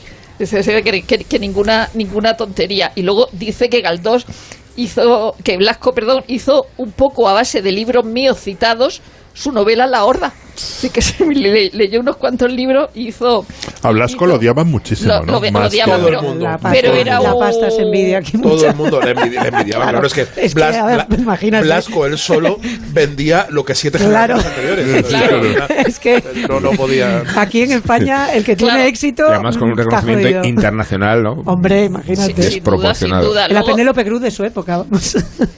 Claro, no, no, y, y habla de todo el mundo. Dice, Unamuno tenía una voz como de flauta y Valle Inclán una voz de falsete bastante desagradable. Un profesor español de América dijo que Valle Inclán hablaba con una voz de bajo profundo y otro escritor afirmó que era hombre de belleza nazarena. Y que hasta dónde puede llegar el absurdo de los, de los admiradores. Y, y ot- otro que, que, que cae mal, muy mal es Benito Pérez Galdós, ¿no? Eh, Pero eso eh, es envidia pura, pura, ¿eh? Claro, que es lo que, lo que ha contado antes, antes eh, Willy, no lo voy a repetir, y cuando Maestu se lo, se, se lo presenta, pero él, él, él cree que Galdós era, eh, dice, don Benito debía ser un hombre poco un poco lioso y hasta trapacero. Entonces, porque veía que venían a reclamarle dinero, que no sé qué, y si las mujeres, que si tal. Y entonces, claro, dice una cosa que don Benito no era un hombre que tuviera muchos escrúpulos. Entonces, eh, literariamente dice esto, dice, yo creo que esta falta de sensibilidad ética hace que los libros de Galdós, a veces con grandes perfecciones técnicas y literarias, fallen. Es lo que hace principalmente que sus obras no estén a la altura de las de un Dickens, de un Tolstoy o un Dostoyevsky. No hay llama, no hay el hervor generoso de un espíritu. De que no, no, no era un señor que le, que le, que le cayera, que le cayera muy Tenía bien. pa' todos, y ¿eh? luego tenía, tenía uno con Valle, con Valle, aparte de, de- de decir que tenía el cuello lleno de escráfula, de, de, de escrófula, una asquerosidad, no sé, todo eso lo, lo- lo repetía. Eh, eh, cuenta una cosa que dice que al- a, los, a los perros les tenía compasión, ¿no? Frente al, al ser humano. Y que un día fue a su casa Valle, hacía muchos años, y entonces eh, fueron a. El perro estaba ahí, subiéndose eh, encima de don, de don Pío. Y luego eh, Pío Baroja se subió a coger un libro en, en- en algo en lo alto y se subió como un taburete por algo que estaban hablando. Entonces llegó el perro otra vez y entonces se subió encima de... eh, subió, intentó subirse con, en Valle Inclán y le dio una patada. Claro, Pío Baroja desde el taburete no se podía bajar a darle una patada a, A Valle a. Inclán y entonces claro, re- re- dice que, vamos, que no que, que tenían una antipatía mutua eh, eh, evidente y, a- y así y así con, con, con muchísimo es decir una eh, eh, esto también tiene mucho de propia biografía de, de, de Baroja más allá de, de- del exabrupto contra contra los otros escritores Ah, pero ahora que dice lo de los animales, no le gustaban los toros, nada.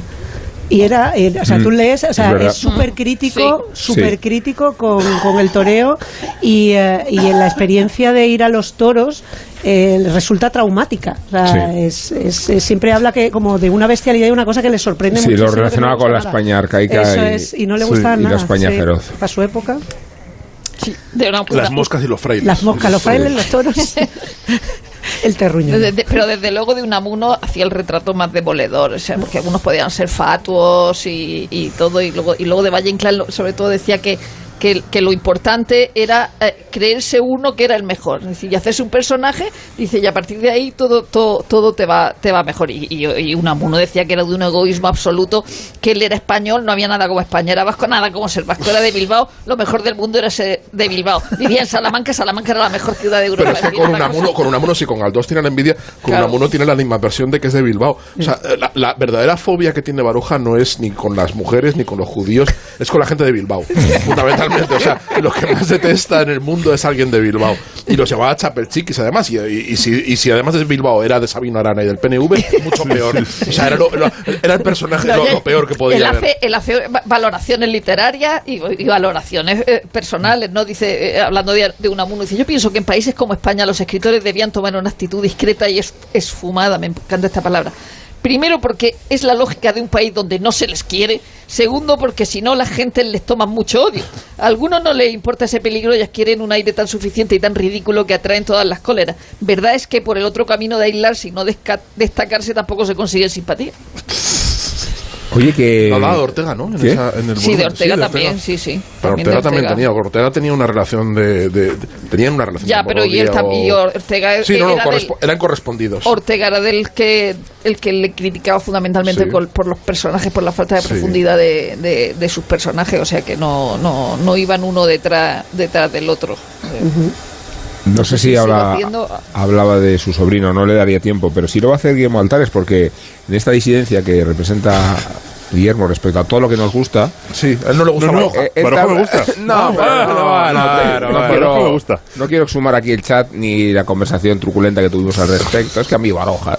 Eh, entonces entiende que no, no, No, no es a, que. mí, a mí Baroja me gusta, pero Julio Caro Baroja, que es su sobrino, que aquí Sí. Baroja tiene una estatua, pero Julio Caro Baroja tiene una placa, creo que en el número 30 de Alfonso XII, no es que me guste, sino que yo creo que es uno de los intelectuales españoles que más he admirado Sí. siempre, y luego para, para entender a Baroja y para entender el mundo de Baroja es eh, los Baroja, la- la, mm, la- el gran libro de Julio Caro Baroja sobre su familia, es, es, es de los Sí, es grandes que- libros de memorias del siglo XX claro. español, o sea, es un libro los Baroja son un impresionante. clan. Son un clan, un clan. sí, sí. Y, y, y Julio Caro Julio Caro Baroja, so- sobrino, que vivió muchos años con, con, con Pío Baroja, que tuvo muchísima relación.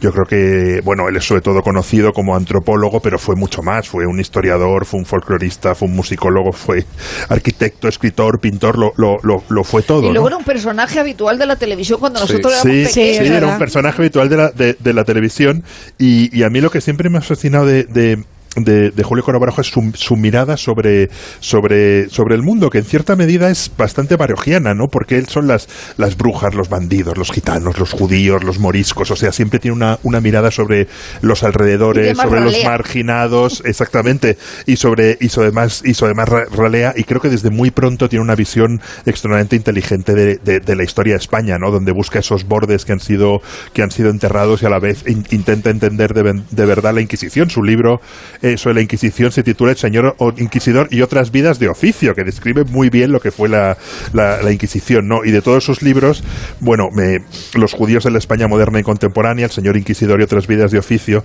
pero me he traído los, los, los moriscos del Reino de Granada, porque es uno de los primeros grandes estudios. De nuevo, eh, Julio Caro Baroja es el, el gran estudioso, yo creo que de las minorías y de los, eso, de los confines del- de, la historia y los bordes de la historia española. Mm, Y este es un libro que, que me impresionó mucho cuando lo leí, porque es, es verdad que, que es un mundo del que, del que sabía muy poco, del que hemos ido intentando olvidar, pero también por la visión que, que él ofrece de la historia, ¿no? Y él dice los cultivadores de la historia, que es, a mí me parece una cosa extraordinariamente contemporánea este apunte, ¿no? Los cultivadores de la historia pueden dividirse en dos grandes grupos. Uno, el formado por los que ante todo pretenden juzgar. El otro, menos nutrido, constituido por los que pretenden desc- describir.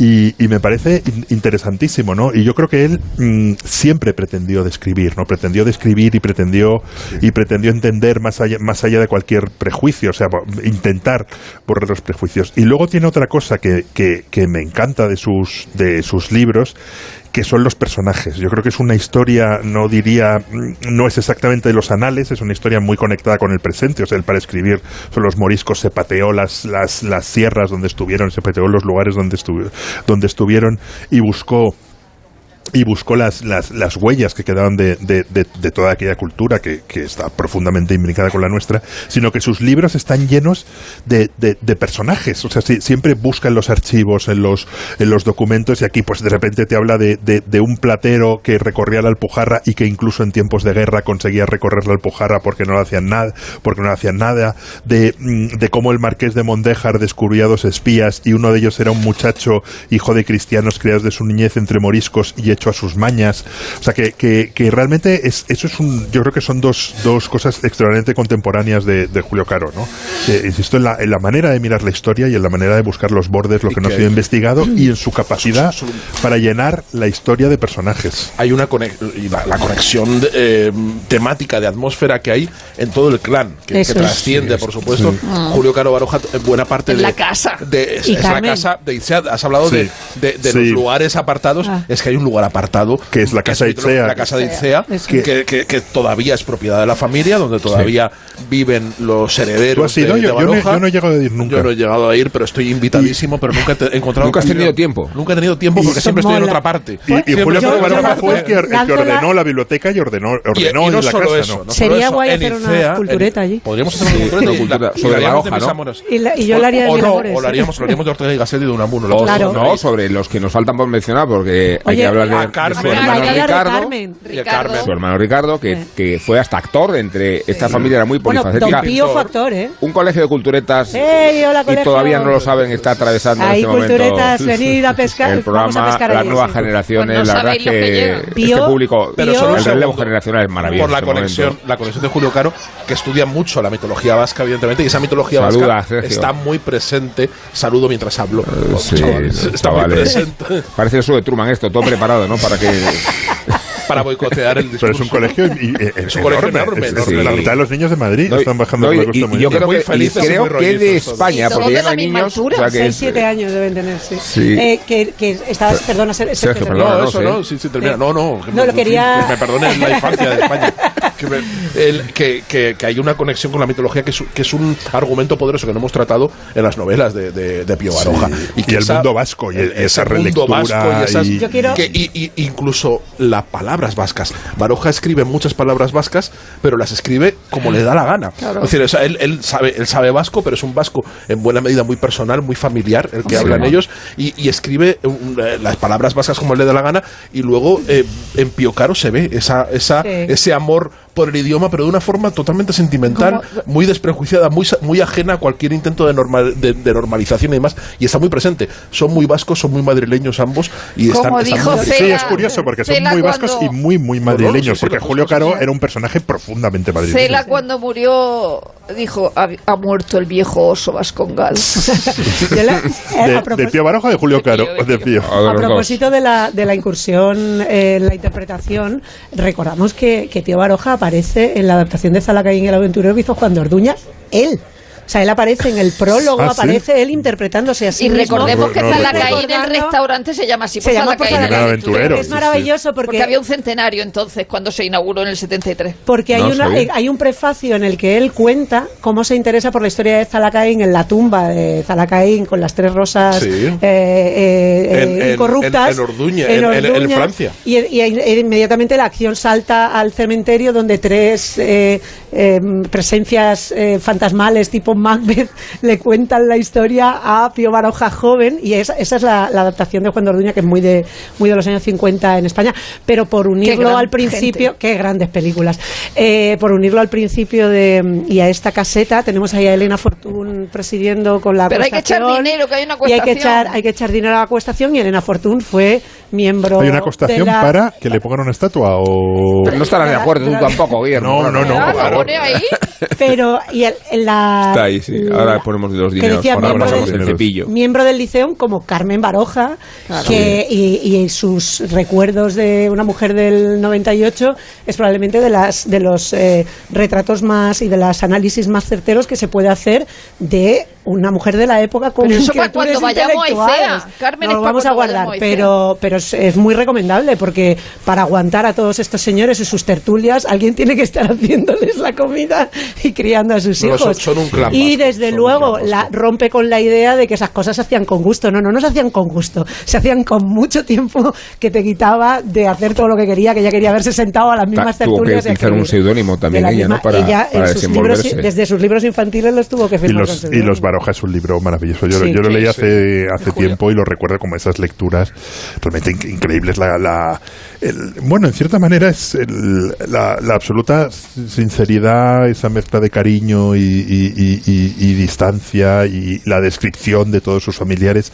y de su mundo, que es un poco lo que decía Sergio, ¿no? Es verdad que, que, que, explica mucho, como Madrid explica mucho, es verdad que, esos escritores a la vez li- li- ligados y desligados al- al- a la tierra. El Madrid de Baroja es un, es un, es un Madrid tremendo y el, y el mundo de los vascos yo creo que lo han, lo han, lo han- Pío Caro lo, lo analizó como pocos más allá de los mitos y a la vez estudiando como, como pocas veces se ha hecho los, los, Si, los- si todos los vamos a mitos ICEA, vascos. que yo creo que tenemos que lanzar ya. Sí, hay que lanzarla porque sé ya que la son propuesta. oyentes de la Sí. cultureta, Sí, la sí. familia, entonces creo que hay que hay que dejar ya para que nos cursen la invitación pertinente. Tenemos que abrir, eh, tenemos que vencer nuestro pudor y abrir armarios y cajones porque está lleno de inéditos de Baroja. Bueno, que bueno, no bueno. salido. O sea, ¿quieres llevarse ¿Lo la vamos saca a robar directamente? vamos, Vamos, vamos a robar. directamente a robar. Ahí Sí, lo A anticipamos.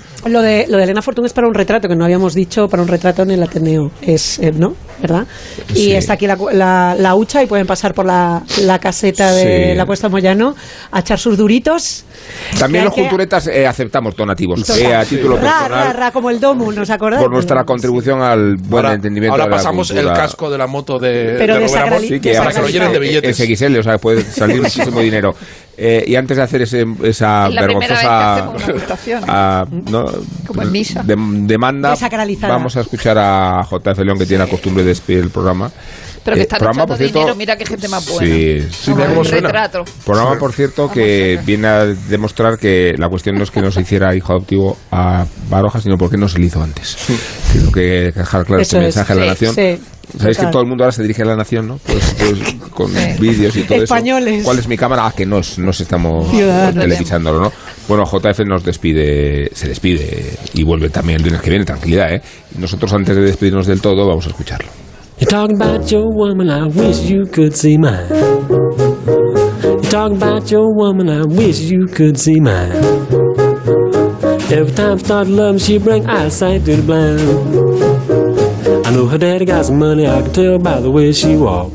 Hoy habría cumplido 95 años Mose Allison, uno de los más infravalorados pianistas de jazz. Quizá sea porque siempre mantuvo un pie en el blues, quizá porque siempre fue a su bola y nunca se sumó a ningún movimiento o moda dentro del jazz, quizá porque solo tocó, que yo sepa, con un grande, Stan Getz, quizá porque la voz era tan importante para él como el piano, al que solo acompañaba habitualmente con una sutil base rítmica. En cualquier caso, este artista tiene una frondosa discografía y yo le destacaría sobre todo como compositor.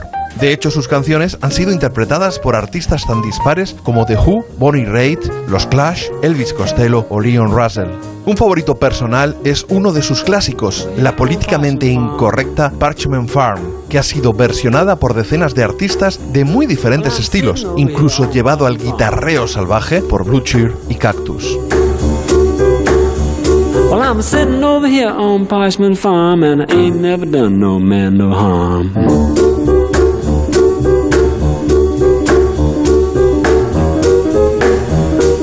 Pero volvamos a Mouse Allison, hijo de un granjero del estado de Mississippi y quizá por eso autor de unas letras que se salían de lo convencional, muchas veces contestatarias, pero generalmente irónicas, rayando el sarcasmo y otras veces vitriolo puro, por su particular sentido del humor de cuna humilde, algo que chocaba con su elegante y lacónica forma de cantar, con un melódico acento sureño. Era un tipo difícil de etiquetar e imposible de encasillar, porque era demasiado pop para el jazz y demasiado blues para el pop.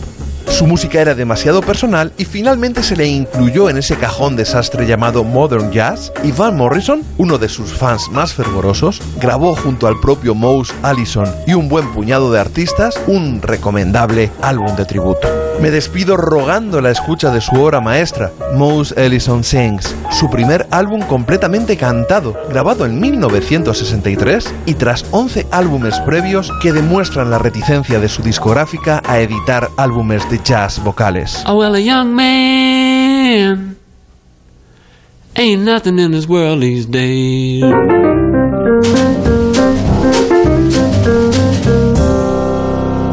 Que no se me olvide recomendar otra joyita, V8 Ford Blues de 1966. En español, el blues del Ford de 8 válvulas, que al igual que el anterior, combina composiciones propias con versiones de clásicos transportadas al particular universo de Mouse Allison. Hey, good looking, what you got cooking? How's about cooking something up with me? What you say, baby? Don't mean maybe. Bet we could find a brand new recipe. I got a hot rod for a ten dollar bill. I know a spot right over the hill. We just pretend that living is free. Why don't you come on with me? Hey, good looking. Pues está Lara Sánchez eh, ofreciéndonos los últimos servicios después de habernos acogido en la Caldito, nos han dado caldito. Oye, ¿no podemos declarar la Costa de Moyano sede permanente en la cultura? Por mí sí. Yo Por sí, mí sí, o por sea, favor. no le veo ningún Pero no problema, sé- nos acogéis, no le veo ningún problema. No sé si el entusiasmo es correspondido, eh, pero bueno, ya, ya lo trataremos. Hablaremos. eh, Sí. Qué mejor que terminar este programa con este aplauso. Gracias a Nacho García, gracias a Pepe Lu, gracias a Ana Ramírez, que es nuestra guionista. Gracias a vosotros, Guillermo. Sergio, Isabel y, y Rosa Belmonte. Gracias a ti, Rubén Amón. Y gracias a los espectadores que se han, A se han juntado aquí para dar este homenaje, este digno homenaje a la figura y trayectoria de Pío Baroja. Y, y, y, y- y- Este tour desconocido. Eso es. Los Barojas son muy amables y nosotros también. Hasta la semana que viene. Hasta la semana que viene.